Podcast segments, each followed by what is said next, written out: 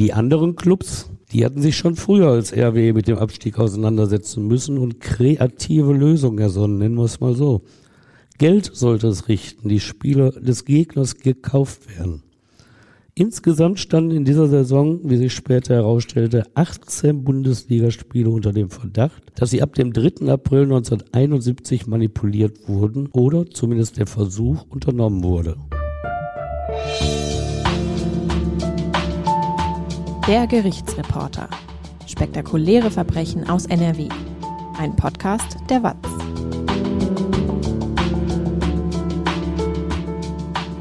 Hallo und willkommen zum Podcast. Ich bin Brinja Bormann und bei mir ist Stefan Wette. Hallo Stefan. Hallo Brinja. Heute geht es um Fußball und um den Bundesliga-Skandal von 1971. 50 Jahre ist das jetzt her.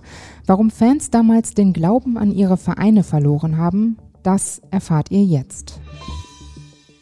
Stefan, ich muss gestehen, ich bin ja gar kein Fußballfan, aber du bist ja seit Jahren dem RWE treu. Was fasziniert dich so am Fußball? Ja, Fußball habe ich selber gespielt und ist halt immer spannend. Jeder hat Spaß an Wettkämpfen und am Fußballplatz ist auch immer was los mit großen Varianten. Ist also nicht. Also Tennis kann man auch Fan sein, aber mich hat er nie so begeistert, wenn ich immer von links nach rechts gucken muss, wie der Ball gerade geht. Und da war bei Fußball immer mehr los und dann dazu das Erlebnis im Stadion ist ja auch ganz toll. Deshalb bin ich immer gerne zum Fußball gegangen und als Essener Jung, als ich so zehn Jahre alt war, war Rot-Weiß Essen lang ist her in der ersten Bundesliga und so bin ich beim RWE gelandet, obwohl ich von meinem Wohnort her eigentlich eher beim Lackschuhverein Schwarz-Weiß Essen hätte landen müssen, aber die waren nur zweite Liga. Und bist du ein richtiger Fußballexperte? Nee, das bin ich nicht. Da gibt es viel klügere Leute und deshalb ist das auch hier ein sehr schwieriger Podcast. Er dreht sich halt um Fußball und viele Hörer, die haben da viel mehr Ahnung als ich. Ich habe ja erzählt, dass ich selber aktiv Fußball gespielt habe und auch seit 68 zu Rot-Weiß Essen gehe. Aber bei Fußballexperten, da gelte ich doch oft als Dummschwätzer. Denn ich bin seit Jahren Anhänger der Wettmafia-Theorie. Was ist denn die Wettmafia-Theorie? Ich glaube, dass die internationale Wettmafia mit all ihren Verzweigungen viele Spiele in der Welt verschiebt und dadurch richtig Geld macht. Und das glauben mir die Fußballexperten nicht. Sie analysieren immer ganz treffend, warum jetzt die taktische Ausrichtung einer Mannschaft wichtig ist, warum der eine oder der andere Verein wirklich Pech hatte mit seinen Pfostenschüssen und dass da Manipulationen im Hintergrund sind. Das ist für sie kein Thema. Also, es geht hier in diesem Podcast mal nicht um Mord und Totschlag, sondern um verschobene Spiele. Ich spreche aber nicht von den Spielen, die manipuliert werden, um mit Wetteinsätzen viel Geld zu verdienen. Da ist ja in den vergangenen Jahren einiges ans Licht gekommen. Ich erinnere nur an das Strafverfahren gegen den Schiedsrichter Robert Heutzer, dessen Verurteilung am Landgericht Berlin ich 2005 übrigens selbst miterlebt hatte. Diese Wettmanipulationen werden sicher mal Thema eines späteren Gerichtsreporter Podcast sein. Heute geht es um den Kauf von Spielen mit massivem Geldeinsatz, um den Abstieg der eigenen Mannschaft zu verhindern. 1971, 50 Jahre zurück jetzt, gilt als das Skandaljahr der damals noch jungen Fußball-Bundesliga. Da suchten Vertreter mehrerer Vereine mit Geldkoffern in der Hand andere Mannschaften auf und alles nur, um ihrem eigenen Club mit diesen Geldspritzen zu helfen. Kennt ihr schon unsere True Crime Seite Akte NRW? Hier gibt es spannende Berichte zu Kriminalfällen aus der Region, wie der Geiselnahme von Gladbeck 1988. Und natürlich erfahrt ihr auch, was aktuell in NRW und den Gerichten passiert. Außerdem findet ihr auf Akte NRW Sonderfolgen unseres Podcasts, zum Beispiel über die Entführung des Babys von Flugpionier Charles Lindbergh. Schaut gerne mal vorbei auf watz.de slash akte-nrw. Den Link findet ihr auch in den Show Notes. Jetzt geht es weiter mit dem Fall. Was sagen denn die Fußballer zu diesen Aktionen? Geben die das zu? Nein, also die streiten das natürlich ab, derartige Manipulation. Die sagen dann, ein Sportler, der will doch immer gewinnen. Und sie beteuern so Manipulationen, das sei die absolute Ausnahme. Dabei kennt jeder, der sich ein bisschen im Fußball auskennt, aus dem Amateurbereich, sei es bei Jugend- oder Seniorenspielen, die legendären Begegnungen zum Saisonende. Vereine aus dem gesicherten Mittelfeld, die zu der Zeit weder auf noch absteigen können, die verlieren dann plötzlich überraschend und sehr hoch gegen Mannschaften, die oben oder unten in der Tabelle um ihren Platz an der Sonne kämpfen. Kotelettspiele, so heißen diese Partien, zumindest früher hießen sie so, weil die bestochene Mannschaft dann Koteletts und Bier für einen Grillabend bekam. Na, immerhin. Ja, das heißt ja nicht umsonst. Sport ist im Verein am schönsten. Und dazu gehören dann eben auch die Grillabende. Und eine Klarstellung noch, du hast das vorhin ja angesprochen. Ich bin zwar, wie ich auch schon öfter erwähnt habe, Anhänger von Rot-Weiß Essen. An Objektivität will ich es dennoch auch heute nicht mangeln lassen. Die journalistischen Grundsätze gelten ja auch beim Podcast und die werde ich natürlich befolgen. Und das gilt selbst, weil RWE in der Skandalsaison 70-71 durch die Manipulation anderer Vereine aus der Bundesliga absteigen musste. Was ist damals passiert? Du hast noch nie gehört vom Bundesliga-Skandal von 1971? Nicht alles. ja, also der ist deshalb legendär, weil damals auf einer Gartenfeier zum 50. Geburtstag von Horst Gregorio Canellas, das war der damalige Präsident der frisch abgestiegenen Offenbacher Kicker, am 6. Juni 1971 der Skandal aufgedeckt wurde. Von der versammelten DFB-Prominenz hatte der so wurde er immer gerne genannt, Südfrüchtehändler, Tonbänder mit aufgenommenen Telefonaten abgespielt und die haben eindeutig manipulierte Spiele belegt. Der Skandal war plötzlich da. Der Deutsch Fußballbund, kurz DFB genannt, bemühte sich, alles aufzuklären und zu sanktionieren. Der Verband betont aber auch, dass es sich um absolute Ausnahmen handele. Und der Grund für diese Bagatellisierung damals liegt auf der Hand. Kotelettspiele, wenn auch auf weit höherem Niveau, durfte es eben in der höchsten deutschen Liga kurz vor der 74er WM im eigenen Land nicht geben. Und ganz konsequent ging der DFB zunächst ausgerechnet gegen den Enthüller Canellas vor, den er lebenslang im Fußball sperrte. Hast du ein Beispiel für verschobene Spiele? Ja, ich kann dir auch zeigen, dass diese Manipulation 71 nicht der erste Sündenfall in einem Fußball-Oberhaus war. Das bekam ich erst vor einigen Jahren mit, kannte ich vorher auch nicht, als ich eine Biografie über Heinz Höher, den früheren Trainer des VfL Bochum las. In dem Buch Spieltage des Sportreporters Ronald Reng schildert Höher diesem, wie er selbst 1966 Geld für eine Niederlage bekommen hatte, obwohl er vorab gar nicht in die Manipulation eingeweiht worden war. Heinz Höher, in den 1960er Jahren aktiver Profifußballer, stand in der Saison 65, 66 beim holländischen Erstligisten Twente Enschede unter Vertrag. Er nennt sich selbst einen Betrüger, als er dem Reporter schildert, wie Enschede kurz vor Saisonende im gesicherten Mittelfeld der Tabelle beim vom Abstieg bedrohten Feifei Maastricht antritt. 25 Minuten vor Schluss führt seine Mannschaft erwartungsgemäß mit 2 zu 0. Der Sieg scheint sicher. Aber ab Minute 75 kippt die Begegnung. Der eigene Torwart von Höher provoziert einen Platzverweis. Und Höher merkt, dass seine Flanken plötzlich bei seinen Sturmkollegen keinen Abnehmer mehr finden. Eine gewisse Lustlosigkeit überfällt seine Mitspieler. Einer signalisiert ihm keinen Eifer mehr zu zeigen. Und zum Schluss hatte der Gegner Maastricht noch drei Tore gemacht und mit drei zu zwei gewonnen. Und jetzt kommt's. Nach dem Spiel, sagt Höher, sei plötzlich ein Spieler von Maastricht in ihrer Kabine erschien. Aus einer Plastiktüte habe er Geldbündel an jeden Fußballer von Enskede verteilt. Das waren 320 Gulden. 320 Gulden Lohn für ein absichtlich verlorenes Spiel. Geschämt habe er sich, aber mit Gewissensbissen das Geld entgegengenommen, sagt ein Höher.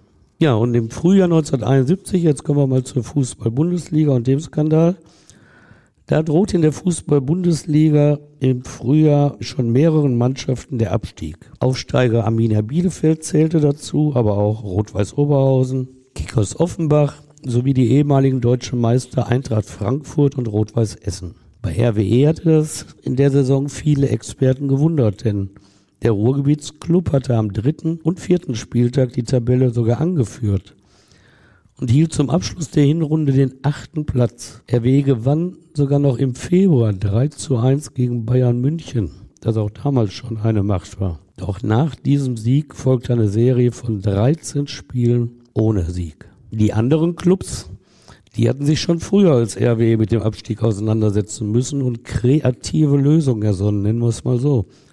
Geld sollte es richten, die Spieler des Gegners gekauft werden. Insgesamt standen in dieser Saison, wie sich später herausstellte, 18 Bundesligaspiele unter dem Verdacht, dass sie ab dem 3. April 1971 manipuliert wurden oder zumindest der Versuch unternommen wurde. Eine halbe Million Mark setzten die Betrüger als Bestechungsgeld ein. Und am Samstag, 17. April 1971, es war der 28. Spieltag, pfiff Schiedsrichter Franz Wengelmeier vor 15.000 Zuschauern in der Schalker Glückaufkampfbahn das legendäre Geldspiel zwischen Schalke 04 und der Arminia aus Bielefeld an. Tatsächlich war es nur eines unter vielen verschobenen Spielen, aber es blieb so als einziges in Erinnerung, weil nur die Schalker jahrelang ihre Schuld leugneten und deshalb sogar als einzige Mannschaft vor dem Strafgericht landete. Wie lief denn das Spiel? Ja, das war sehr schön anzusehen, wie die Schalker in dieser Partie den Bielefeldern immer wieder den Weg zum eigenen Tor freimachten. Abwehrverhalten gab es großartig nicht. Das war eher eine Einladung für die Stürmer von Arminia Bielefeld. Alles andere wäre übrigens auch vertragsbrüchig gewesen. Denn Bielefeld hatte den Schalkern pro Mann 2300 Mark versprochen, wenn sie Bielefeld einen Sieg ermöglichten. Insgesamt 40.000 Mark war es den Arminen wert. Da sind dann die Reservespieler zum Teil eingebunden. Zu sehen, wenn man sich dieses Spiel anguckt, ist auch, wie Schalkes Torhüter Dieter Bodensky die Chancen der Ostwestfalen ein ums andere Mal vereitelte. Zu schön war immer die Geschichte, dass allen Spielern vorab die Bestechungsgelder versprochen worden waren, nur diesem Ersatztorhüter Bodensky nicht. Aber vor dem Spiel verletzte sich Stammtorhüter Norbert Nickbur beim Aufwärmen und so musste Bodensky ins Tor, ohne etwas von der Manipulationsabsprache zu wissen. Und weil er so toll gehalten hat, dauerte es bis zur 83. Minute, bis Gerd Roggensack das 1 zu 0 für Bielefeld erzielte. Die Geschichte wird allerdings ein wenig abgeschwächt, weil Bodensky später gestand, ebenfalls kassiert zu haben. Wie fanden denn die Fans das Spiel? Kam denen irgendwas komisch vor? Ja, die hatten ein sehr gutes Gefühl für das, was da unten auf dem Rasen geschah. Laut riefen sie immer wieder Schiebung, Schiebung und meinten damit ihre eigene Mannschaft.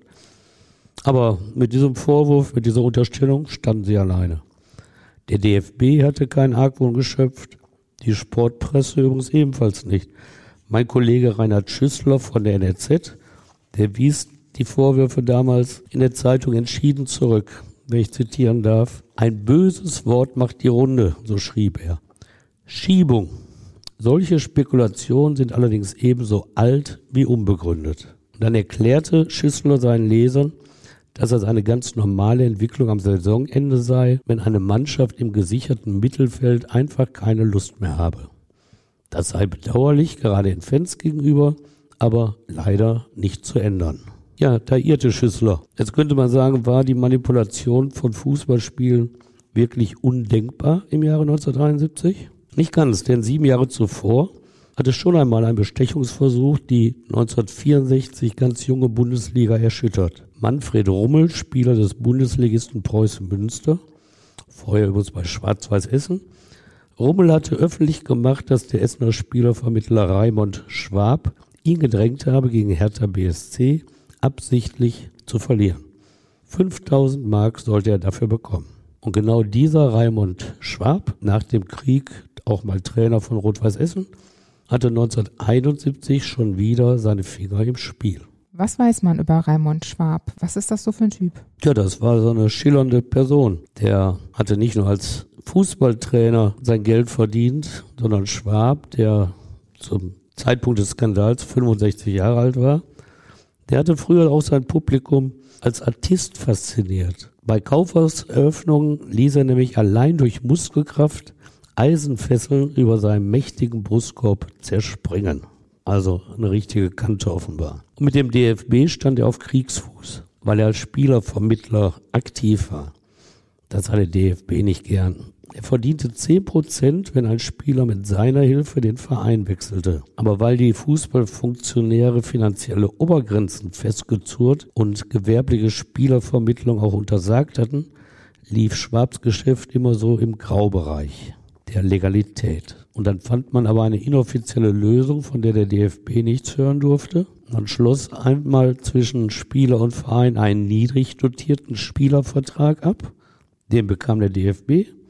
Und dann gab es zwei weitere Ausfertigungen mit hohen Gehältern für Verein und Spieler. Als Zugabe sollen diese Fußballmakler, drei von ihnen gab es zu Beginn der 1963 gegründeten Bundesliga, auch mal gewünschte Spielergebnisse ermöglicht haben. Also schon da Manipulation. 1964 galt Schwab noch als Geldbote für die Hertha aus Berlin. 1971 dann soll er seine Kontakte genutzt haben, um für Bielefeld Spiele anderer Vereine anzuwerben. Aber das klappte nicht. Schwab sprach offenbar zu ehrlichen Fußballern und die haben sein Angebot abgelehnt. Aber da gab es ja noch andere, die mit Manipulation ihr Geld verdienten. Und das war ausgerechnet ein Kölner Prominentenfriseur, Wolfgang Schmitz hieß er. Warum denn ein Friseur? Ja, Friseure sind deshalb ganz gut, weil keiner so richtig die Gespräche beobachten kann. Und da können sich Leute, die Geschäfte im illegalen Bereich aushandeln wollen, sich dieser Person gut als Vermittler bedienen. Das fällt nicht auf. Womit ich jetzt bei Gott nicht sagen will, dass jeder Friseur in illegale Geschäfte verstrickt ist. Aber sowas kommt schon ganz gelegen. Und dieser prominenten Friseur, wenn du jetzt noch nachfragen willst, welche Prominenz gab es denn in Köln? Da sind aber zum Beispiel die Fußballspieler, die als Prominenz auch gelten. Auch das gibt's ja heute noch wenn du dich nicht für Fußball interessiert, letztens hatten ja deutsche Nationalspieler ihren Friseur einfliegen lassen zum auswärtigen Länderspiel. Also bei meiner Frisur wundere ich mich immer darüber, warum man da einen extra Friseur für braucht. Aber gut, andere haben andere Frisuren als ich. Also dieser Wolfgang Schmitz, der prominenten Friseur, der unterhielt zwei Salons in der Stadt. Schmitz selbst war gar kein Fußballer, aber er zählte Spieler und Trainer zu seinen Kunden. Dazu gehörten Erich Ribbeck, im Rheinland lebender Trainer von Eintracht Frankfurt und Manfred Manglitz, Torwart des ersten FC Köln. Später auch Nationaltorhüter und eine der zentralen Figuren im Bundesligaskandal. Friseur Schmitz sollte sie zusammenbringen. Denn die Frankfurter steckten im Frühjahr 1971 im Abstiegskampf. Die Kölner spielten noch gegen alle gefährdeten Vereine, ohne selber nach oben oder unten irgendwie in einer Ausreißerposition zu sein. Und da dachte sich der Friseur, da müsste man doch was machen können. Und bot seine Dienste dem Frankfurter Trainer Ribbeck an. Wie wollte er denn helfen? Ja, er sagte dem Ribbeck, dem Frankfurter Trainer, er könne garantieren, dass sich die Kölner am dritten Spieltag gegen den Abstiegskonkurrenten Rot-Weiß Oberhausen voll reinhängen werden. Dafür werde der Manfred Manglitz schon sorgen, versprach er und nannte die Summe, mit der sich Kölns Mitspieler motivieren ließen. 22.000 Mark.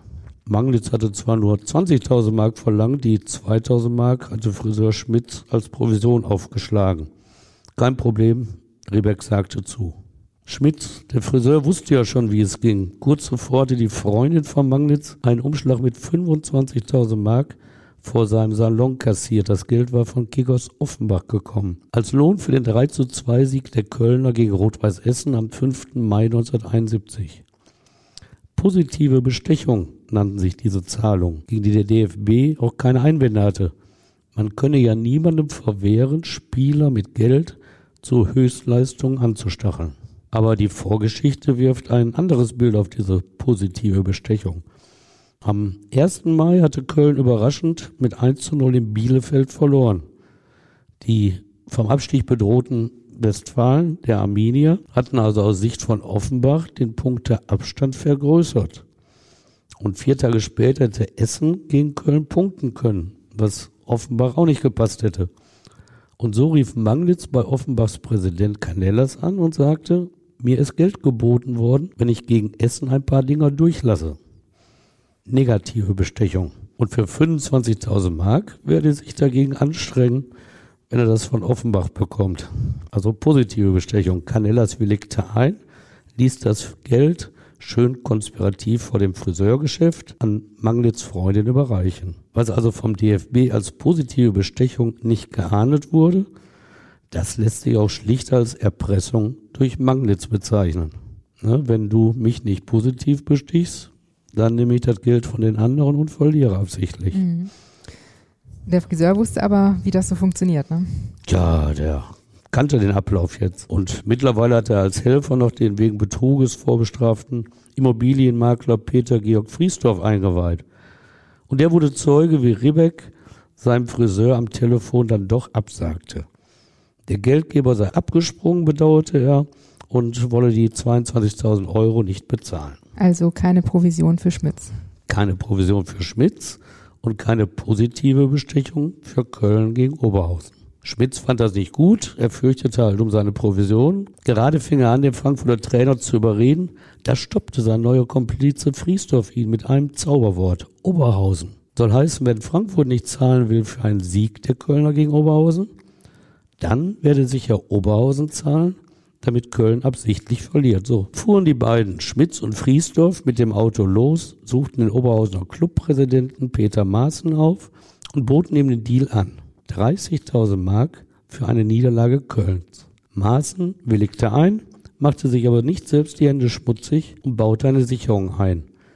Das Geld, verfügte er, solle erst nach dem Spiel bezahlt werden. Und so saß am 5. Mai 1971 Oberhausens Co-Trainer Alfred Preisler auf der Tribüne neben Promi Figaro Wolfgang Schmitz. Großes Hollywood. In der Hand hielt Preisler eine zusammengefaltete Zeitung mit dem Bargeld als Inhalt. Nachdem das Spiel überraschend mit einem 4 zu 2 für Oberhausen geendet hatte, standen die beiden auf und Preisler überreichte dem Friseur die Zeitung. Später beklagte Friseur Schmidt sich übrigens, dass in dem Blatt nur 25 statt der abgemachten 30.000 Mark gelegen hätten. Kann sein, kann auch sein, dass Schmidt sich die 5.000 Euro selber wieder einverleibt hat. Keine Ahnung. Ach ja, die Sportpresse macht übrigens vor allem Kölns Torwart Manfred Manglitz für die unerwartete Niederlage gegen den Abstiegskandidaten der RWO verantwortlich. Mindestens zwei der vier Oberhauser Tore aber ganz allein er zu verantworten. Und Erich Ribbeck, der die positive Bestechung nicht zustande gebracht hatte, argwöhnte vor der Presse, Zitat, man plagt sich ab und muss zusehen, wie anderen die Siege nur so in den Schoß fallen. Mir kann keiner erzählen, dass in Köln alles mit rechten Dingen zugegangen ist. Er musste es ja wissen. Ja, da scheint ja wirklich einiges nicht so ganz sauber gelaufen zu sein. Das waren jetzt aber bestimmt nicht die einzigen Vereine, die du genannt hast, die Spiele manipuliert haben, oder? Nein, bei weitem nicht. Da gibt es so viel und es kommen gleich auch noch welche und in einem Podcast wäre es ja wirklich verwirrend, wenn ich nun alle manipulierten Spiele und alle involvierten Vereine, Funktionäre, Trainer und Spieler aufzählen wollte. Und deshalb habe ich den Bundesliga-Skandal bisher mit einigen Anekdoten erzählt, um klarzumachen, was für eine Räuberpistole das war. Und etwa die Anekdote halt vom Kölner Friseur Schmitz als Vermittler. Von dem haben sich übrigens nachher die Komplizen Friesdorf und Manglitz getrennt, um auf eigene Rechnung weiterzumachen. Fortan setzte jeder von denen auf eigene Rechnung seine Manipulationsversuche fort, mehr oder weniger erfolgreich. Und dass wir das alles wissen, das haben wir eben dem spulen Tonband von Offenbachs Chef Canellas zu verdanken. Er war nicht bereit, die kriminellen Machenschaften mitzumachen, sei es aus moralischen Gründen, sei es, weil ihm das Geld fehlte. Auch das wissen wir nicht. Hat er wirklich nie mitgemacht? Doch, anfangs hat er ja mitgemacht. Wir erinnern uns an das Geld für Köln, die 25.000 Mark, an die Freundin von Manglitz. Und der Auslöser, dass er mitmachte, das war der Hinweis des Essener Fußballmaklers Raimund Schwab. Der hatte nämlich Offenbach-Trainer Rudi Gutendorf angeboten, für ihn ein Spiel zu kaufen. Das kostete 80.000 Mark.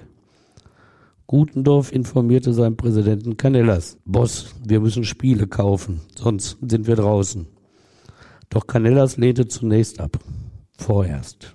Dann wurde er vor dem Spiel Köln gegen Essen doch schwach und ging, wie schon gesagt, auf das Angebot von Torwart Manfred Manglitz ein. Für den Kölner Sieg gegen Essen hat er ja 25.000 Mark locker gemacht. Und immer will er nur zum Schein verhandelt haben, hat er später behauptet. Canella setzte auch den DFB frühzeitig in Kenntnis, aber da interessierte sich niemand so recht für ihn. Denn was er offenbarte, war ja auch diese positive Bestechung die ja nicht strafwürdig war. Aber so sind Canellas die Tondokumente zu verdanken, die das Ausmaß der Schiebung zeigen und die Dreistigkeit einiger Spieler dokumentieren. Es gab keine moralischen Bedenken, Spiele zu verschieben und Fans zu täuschen. Die Bänder zeigen auch, dass die Marktwirtschaft in der Bundesliga funktionierte. Reichten zwei Monate vor Saisonende noch 20.000 bis 40.000 Mark aus, um eine Mannschaft zu bestechen, mussten am letzten entscheidenden Spieltag schon 250.000 Mark gezahlt werden. Wenn es drauf ankommt, dann akzeptiert der Kunde halt jeden Preis.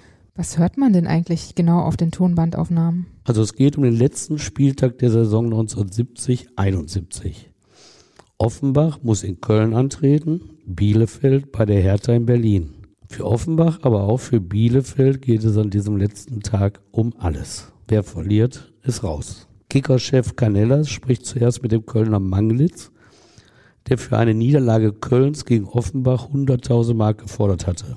Torwart Manglitz redete zwar anfangs konspirativ, kam dann aber zur Sache. Zitat, im Detail sieht es aus, Herr Canellas, dass ich fünf Mann habe, die mitmachen. Canellas verlangt Sicherheit.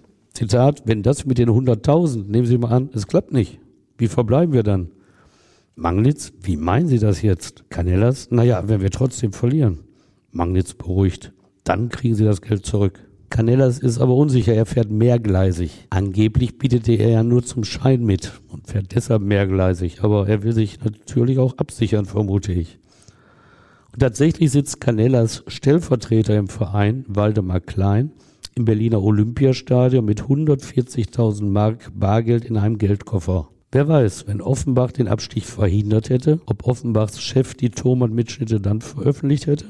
Da ist zum Beispiel drauf der Anruf Canellas bei Utz Lamos. Das ist ein Freund des Kapitäns von Eintracht Braunschweig.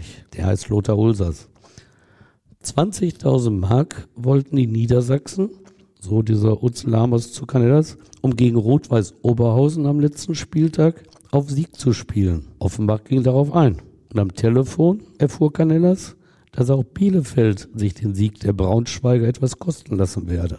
Canellas Angst galt Oberhausen. Er fragte nach einem Angebot von RWO, ob Braunschweig dann umfallen würde. Zitat, die würden dann auf Oberhausen nicht hören? Lamos versicherte ihm, das sei nicht möglich. Die Braunschweiger Spieler würden natürlich gegen Oberhausen gewinnen wollen. Nein, sagte er, es ist alles gerichtet. Aber Lamas war eben auch ein ganz windiger Typ. Er verhandelte auch mit Bielefeld. Die konnten, wie gesagt, den RWO-Sieg in Braunschweig auch nicht gebrauchen und ließen sich auf 170.000 Mark positive Bestechung für Braunschweig ein. Doch das Spiel ging 1 zu 1 aus. Offenbach war unzufrieden, bekam seine 20.000 Mark zurück.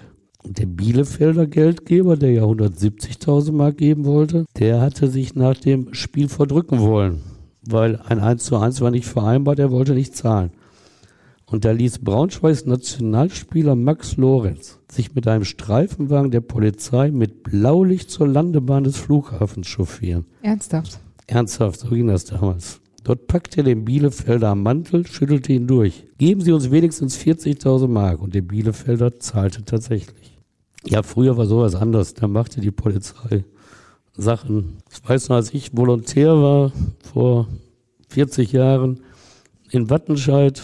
Und da gab es dann schon mal so, so Feste bei der Polizei. Und weil man Alkohol getrunken hatte, war es natürlich schwer, zurück nach Hause zu kommen.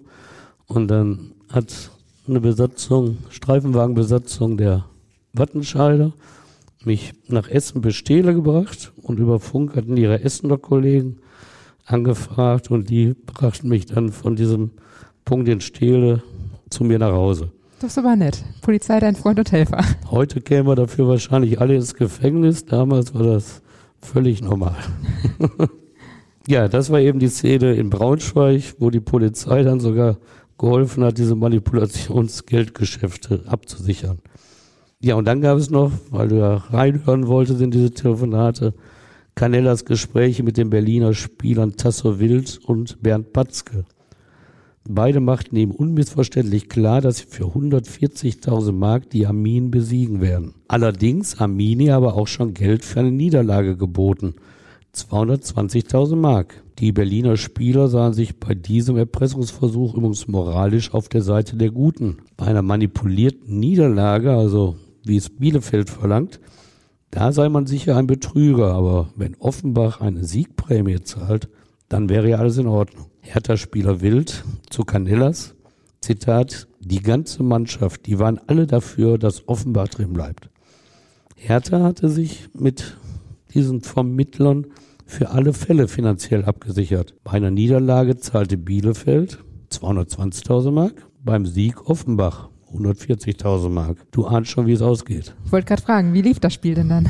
Also, dieses Highlight des letzten Spieltages der Saison erlebten die Zuschauer tatsächlich bei diesem Spiel im Berliner Olympiastadion. Arminia Bielefeld musste gegen Hertha antreten und gewinnen. Eine Niederlage hätte den Abstieg der Ostwestfalen besiegelt. Offenbachs Funktionär Waldemar Klein war sich sicher, dass er am Ende seinen Geldkoffer mit 140.000 Mark den Berlinern überreichen dürfe und Bielefeld abgestiegen wäre, denn so war ja die Vereinbarung seines Präsidenten. Doch die Bielefelder saßen ebenfalls mit Geld im Stadion. Die hatten jetzt sogar 250.000 Mark Berlin geboten. Und tatsächlich, Arminia gewann mit 1 zu 0 gegen die Hertha, die in jener Saison zuvor noch kein Heimspiel verloren hatten. Und nach dem Spiel, da lachten die Hertha-Kicker über den Offenbarer Geldboten, der mit seinen 140.000 Mark erfolglos abziehen musste. Und die Arminia, die angeblich erst in letzter Minute aus eigener Kraft den Klassenerhalt gesichert hatte, sie feierte. Feucht fröhlich tummelte sich die Bielefelder Mannschaft samt Funktionären und freundlichen Damen im Strandhotel von Travemünde. Von wegen letzter Minute das Hotel hatten sie schon ein paar Wochen vorher gebucht. So sicher waren sie sich offenbar ihrer Sache. Im Spiegel habe ich dazu ein schönes Zitat gefunden. Da stand nämlich, nach dem 1 0 Sieg in Berlin, Klammer auf, Kaufpreis 250.000 Mark, Klammer zu, zechten und tanzten Vorstandsherren und Spieler mit den engsten Freunden und den ansehnlichsten Freundinnen die ganze Nacht. Trainer Egon Pichacek war mit Sakko und Zigarre in den Swimmingpool gesprungen und rief trunken, man werfe mir Canellas nach und Weiber. Welche Folgen hatte es eigentlich für die Bundesliga, als die Tonbandaufnahmen bekannt wurden? Ja, das erschütterte die Bundesliga. Da hatte niemand mit gerechnet, dass sowas mal öffentlich wurde. Spieler und Funktionäre waren jetzt vermutlich, so unterstelle ich mal, von dem, dem Manipulationsversuchen nicht erschüttert und überrascht, aber dass das öffentlich wurde. Dass Canellas das am 6. Juni 71 zu seinem 50. Geburtstag vor der Sportpresse und der DFB-Prominenz abspielte. Aber diese Erschütterung währte nur kurz. Zwar verurteilte die Sportgerichtsbarkeit des DFB ganz schnell Kikos Offenbach und dessen Präsidenten Canellas. Statt eines Lobes für den Enthüller gab es Strafe für den Nestbeschmutzer. Auch Kölns Torwart Manglitz und Herthas Nationalspieler Bernd Patzke wurden umgehend gesperrt. Da waren die Tonbandmitschnitte eben zu eindeutig. Aber mit der weiteren Aufarbeitung des Skandals hatte der Fußballbund seine Schwierigkeiten und das lag an der Struktur der Sportgerichtsbarkeit. Mit Hans Kindermann, hauptberuflich Richter am Stuttgarter Landgericht, hatte der DFB zwar einen engagierten Chefankläger, doch die Kontrollgremien des Verbandes waren durchsetzt mit genau den Funktionären, die in den betroffenen Vereinen das Sagen hatten. An objektive Aufklärung will man da ja nicht so ganz glauben.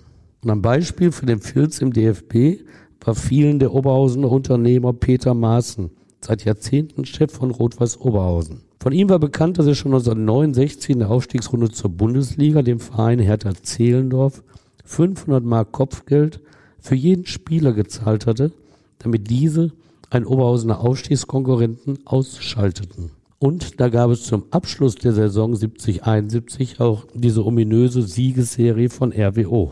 Aber vor dem Sportgericht fielen Belastungszeugen gegen Oberhausen um. Maaßen bekam mal Verurteilung und Sperren, mal Freisprüche.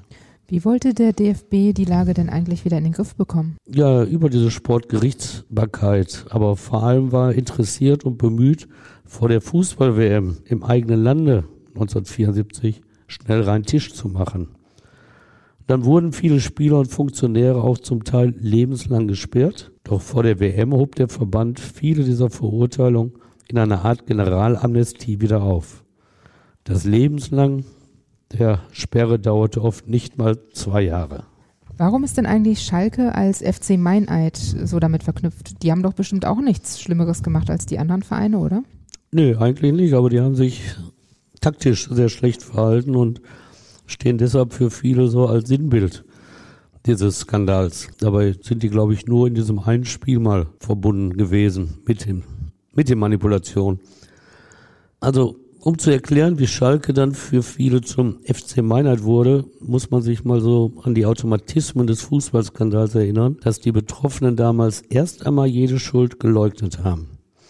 Herzas Nationalspieler Bernd Patzke, der ja deutlich auf Canellas Turm dann zu hören war, der konnte sich gar nicht erklären, warum man ihm manipulierte Spiele vorwarf. Er sagte, er habe ja nur seinen Marktwert abklopfen wollen. Das klingt jetzt aber nicht so glaubwürdig.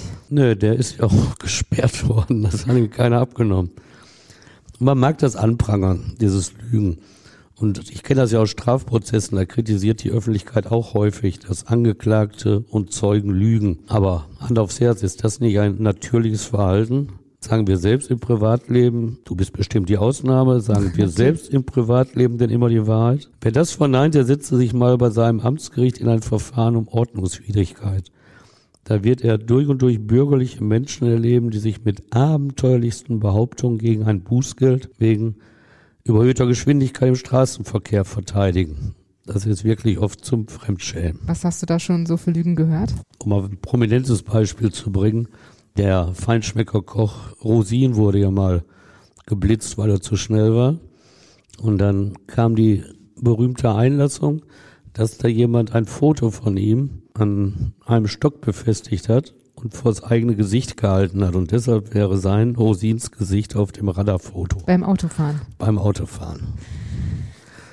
Ansonsten geht das immer, ich habe gerade ein Zucken im Bein gehabt oder da war eine Fliege, die mich angeflogen hat und deshalb habe ich nicht aufs Tacho geachtet, also die wildesten Sachen.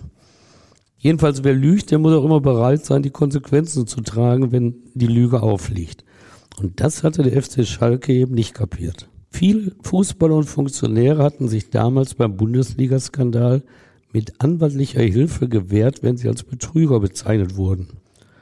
Wer das behauptete, der bekam oft eine Unterlassungsklage vor dem Zivilgericht. Aber nach und nach kamen die Sünder immer auf, räumten irgendwann ihre Schuld ein. Alle?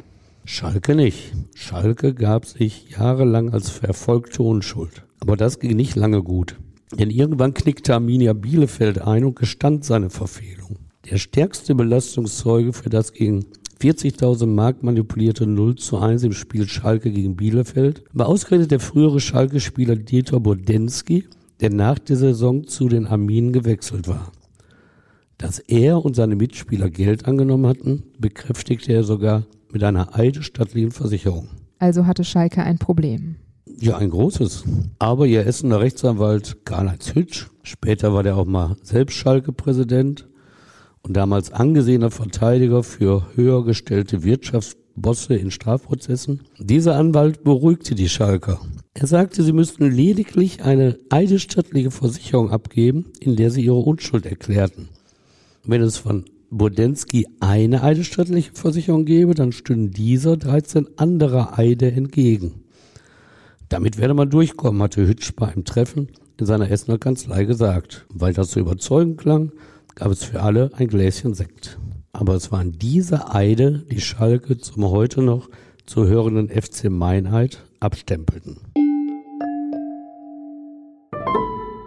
Wir haben tolle Nachrichten, denn wir haben die Chance, mit dem Deutschen Podcastpreis ausgezeichnet zu werden. Und ihr könnt uns dabei unterstützen, indem ihr beim Publikumsvoting für uns abstimmt.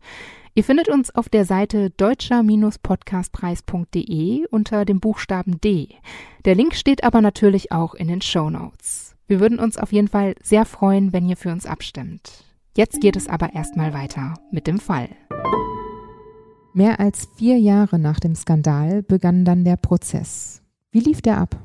Ja, das war der 30. September 1975 und vor der siebten Strafkammer am Essener Landgericht mussten sich zwölf Angeklagte wegen des Vorwurfs des Meineides verantworten.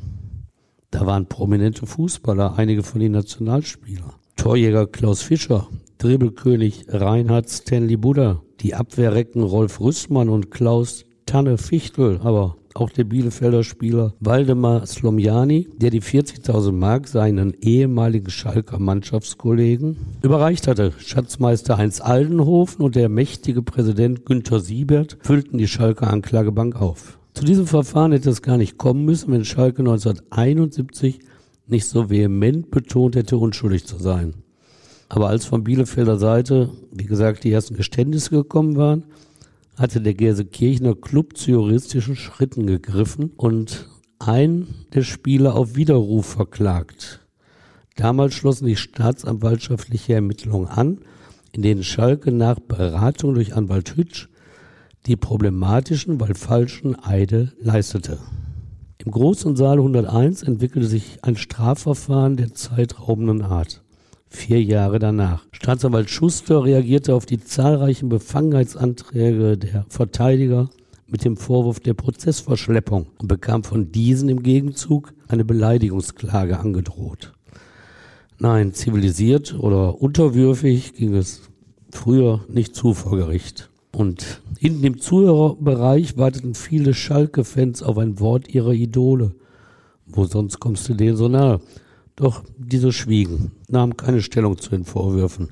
Und so zog der Prozess sich Tag um Tag. Schalkes damaliger Trainer Max Merkel überlegte schon, das tägliche Training auf dem Platz vor dem Gerichtsgebäude an der Essener Zweigertstraße zu verlegen. Ja, das wäre mal eine Idee gewesen.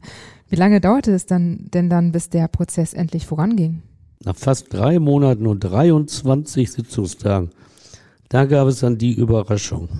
Es war der 22. Dezember 1975, da legten die Spieler nach und nach ein Geständnis ab. Zitat, wenn wir damals die Wahrheit gesagt hätten, hätten wir uns auch gleich erschießen können, das sagte Spieler Hans-Jürgen Wittkamp. Sie hätten Angst vor der Bestrafung gehabt, erklärte er. Und auch Stanley Buddha hatte was zu den Meineiden zu sagen. Zitat, es ist einfach passiert, und wir haben uns dabei nichts gedacht. Nebenbei räumten sie auch noch ein, dass sie dem Bielefelder Geldboten Slomjani Schweigegeld gezahlt hätten, damit dieser bei der Unwahrheit bleibe. Und wie urteilt dann das Gericht? Mit milden Geldstrafen. Am 9. Januar 1976 verkündete Richter Günter Pohl dieses Urteil der Strafkammer. Und er vermittelte in seiner Begründung ein Bild von unbedarften jungen Spielern, die von der Situation überfordert gewesen seien. Wörtlich, Könner sind sie nur auf dem Rasen. Und es stimmt ja auch diese juristischen Folgen, zu denen der Anwalt ihnen mit der Eidesstattlichen geraten hatte. Die juristischen Folgen haben diese Spieler ja vermutlich nicht absehen können. Und Präsident Siebert und Schatzmeister Aldenhofen, die auch auf der Anklagebank saßen, die hatten kein Geständnis abgelegt. Ihr Verfahren lief also weiter und endete mit einem Freispruch, obwohl die Staatsanwaltschaft sogar Haftstrafen beantragt hatte. Richter Pohl im Urteil gegen die beiden Funktionäre. Die Kammer ist von der Unschuld der Angeklagten nicht überzeugt, aber auch nicht von ihrer Schuld. Ein Freispruch also aus Mangel an Beweisen. Aber das stört keinen. So, und trotz der strafrechtlichen Aufarbeitung blieb der Großteil der Aufklärung des Bundesliga-Skandals dem Deutschen Fußballbund vorbehalten. Chefankläger Kindermann mühte sich fleißig. Vor allem hat aber Offenbachs Präsident Canellas einen privaten Ermittlungseifer an den Tag gelegt und den DFB mit immer neuen Informationen und Belastungszeugen gefüttert. Er wollte eben den Vorwurf, der alleinige Sünder zu sein, nicht auf sich sitzen lassen. Und welche Konsequenzen zog der DFB? Der Verband bestrafte nach einer Prozesslawine der Sportgerichtsbarkeit 53 Spieler sowie die Trainer Egon Pichacek, aus Bielefeld und Günter Brocker aus Oberhausen. Und offenbar in Bielefeld entzog der Verband zudem die Bundesliga-Lizenz. Aber so recht glaubte damals wie heute niemand, dass der Skandal wirklich restlos aufgeklärt wurde. Daran änderte auch nichts der optimistische Spruch von Ankläger Kindermann. Zitat, Bestechungsversuche sind eine Phase in der Entwicklung des bezahlten Fußballs. Das Überwinden des Skandals macht es unwahrscheinlich, dass es neue Manipulationen geben wird. Ja, ob das wirklich so ist? Ja, hört, hört, möchte man sagen. Also meiner Ansicht nach ist das auch eine Prognose, die ebenso naiv wie falsch war. Wo es leicht Geld zu verdienen gibt, ist die Bereitschaft nie fern, Gesetze und Vorschriften zu übertreten. Für diese Erkenntnis muss man nicht Gerichtsreporter sein, das kann sich jeder so denken und dass mit Geld Abstiege und Meisterschaften manipuliert wurden, ist nach dem Skandal von 1971 im großen Stil zwar nicht mehr aufgetreten, aber solange niemand auspackt oder sich schlicht verquatscht, da wird so etwas ja auch nicht bekannt. Wie leicht Spieler weiterhin bereit sind, einen Ball ins Tor rollen zu lassen, den sie eigentlich hätten abwehren können, das zeigten in den vergangenen zwei Jahrzehnten die Ermittlungsverfahren gegen die Wettmafia. Stichwort Schiedsrichter Robert Heutzer und Wettpate Ante Schapina, die ab 2004 Spiele manipuliert hatten, um bei Fußballwetten Gewinne zu erzielen. Ante Schapina zählte auch 2010 zu den zentralen Figuren eines neuen Wettskandals. Die Staatsanwaltschaft Bochum ermittelte damals europaweit gegen 250 Verdächtige, die etwa 270 Spiele manipuliert hätten. Allein in Deutschland schon wieder 53 Spiele. Auf 75 Millionen Euro schätzten die Ermittler damals den Gewinn durch diese betrügerischen Fußballwetten. Allein diese Gewinnmöglichkeiten und die durch das Internet erleichterten Methoden, weltweit auf Spiele zu setzen, die werden nach meiner Ansicht das Phänomen der Spielmanipulation dauerhaft am Leben erhalten.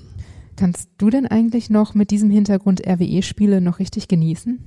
Ja, die Frage stellt mir meine Frau auch oft genug. Ich will einen kleinen Einschub vorher machen, bevor ich dir die Frage beantworte. Denn bei den Recherchen zu dieser Podcast-Folge habe ich oft über meinen Club Rot-Weiß Essen nachgedacht. Wir sind 1971 als Tabellenletzter abgestiegen. Eine nachträgliche Entschädigung wegen des Betruges der anderen Vereine gab es für uns nicht. Hätte es die bekannten Manipulationen nicht gegeben, wir hätten wohl mehr Punkte gehabt als unsere Konkurrenten. Und bei Recherchen habe ich auch dankbar immer wieder gelesen, dass mein RWE sich im Frühsommer 1971 als einer der wenigen Vereine nicht mit dem Scheckbuch an Spielmanipulation beteiligt hatte. Das haben damals wenigstens alle Medien geschrieben. Aber ich fragte mich, wie ist denn eigentlich zu erklären, dass eine durch und durch solide Mannschaft der Hinrunde in der Rückrunde der skandalschwangeren Saison 70-71 fast nie mehr gesiegt hat? Viele Kommentatoren brachten das mit der Vertragsverlängerung unseres Stürmeridols Willy Ente Lippens in Verbindung. Ende 1970 war durchgesickert, dass die Ente lukrative Angebote anderer Vereine erhalten hatte und gehen wollte. Das habe ich als Zuschauer, als Fan mit zwölf Jahren damals geweint. In jedem Spiel sangen wir fortan, Willi, du darfst nicht gehen. Und blieb er dann? Lippens blieb und hatte wohl einen tollen, finanziell tollen neuen Vertrag ausgehandelt. Um den zu finanzieren, hatte der Verein sogar unseren holländischen Mittelfeldstar Eckbert Rantermors verkauft. Die Vertragsverlängerung von Lippen soll aber zu Unruhe in der Mannschaft geführt haben, nach dem Motto, wenn der so viel Geld erhält, was soll ich dann laufen? Soll er es doch machen. Kann sein, dass dies der Grund war für die schlechte Leistung der Rückrunde. Aber angesichts der vielen Spieler, Vermittler und Geldboten, die Manipulationen veranlassten, frage ich mich nach 50 Jahren schon, ob es andere Erklärungen gibt.